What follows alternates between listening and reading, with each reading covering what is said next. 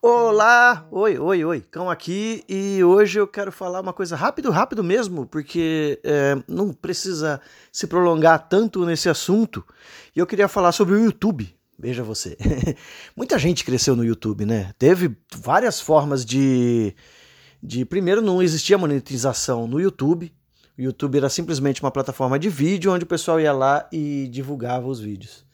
De repente, por conta do, do do custo do YouTube, o pessoal começou a colocar lá propagandas e para o pessoal de conteúdo não ficar puto com isso, começou a dar parte dessa propaganda pro produtor de vídeo e isso fazia com que as, as pessoas grandes de produção de vídeo, né, que faziam bastante vídeo, fizesse bastante vídeos curtos e, e rápidos para conseguir monetizar mais. Então, por exemplo, se tivesse cinco vídeos de cinco minutos no dia, era melhor do que é, um vídeo de 50 minutos, porque você conseguiria vincular, vincular mais propagandas lá dentro.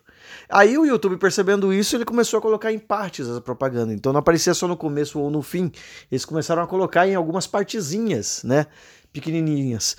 E por conta disso também foi se né, adaptando, os, os produtores de conteúdos começaram a se adaptar também.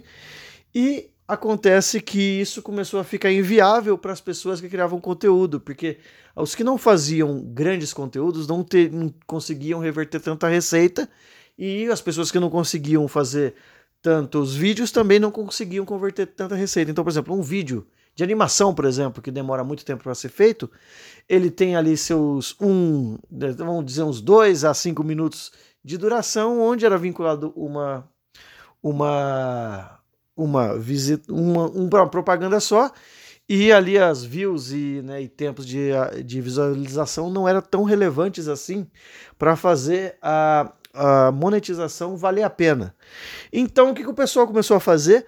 Começou a apelar para sites como Patreon, como Apoia-se e assim por diante para conseguir fazer a coisa valer a pena. Então, se a pessoa gostava realmente do produto, ele iria se dispor a dar ali um pouco de dinheiro para que aquele conteúdo continuasse sendo feito, porque senão não teria como, né? Afinal de contas, ninguém ninguém vive de amor, né? Você precisa comprar arroz, então não tem como você se dedicar tanto tempo para uma coisa que dá trabalho a, a fim de não receber nada em troca. E isso era o que estava em vigor até há pouco tempo atrás há pouco tempo atrás, não, eu digo até que até meio de uma semana atrás, porque agora o YouTube, vendo que está tendo essa vazão de capital que ele poderia captar, ele criou primeiro, né, alguns tempos atrás, a parte de patrocínio, onde você conseguia patrocinar um canal com um valor fixo.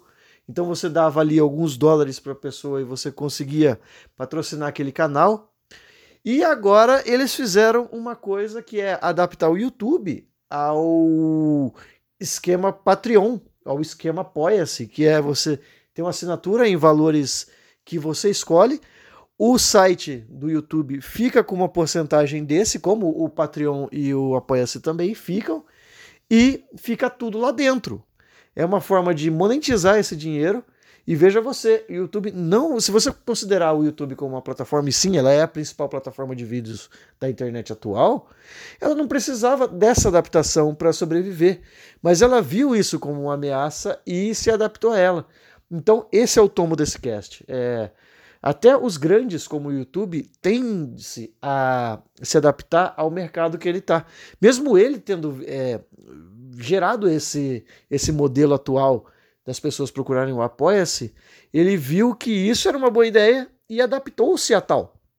Então, essa é, a, é o, o tomo desse podcast, mostrar que realmente a gente não está sempre seguro para não se sentir mutável. E mutar é também uma forma de sobrevivência, afinal de contas, ele está ali atrás desse nicho de que ele está perdendo de dinheiro, né? É isso, até mais, tchau.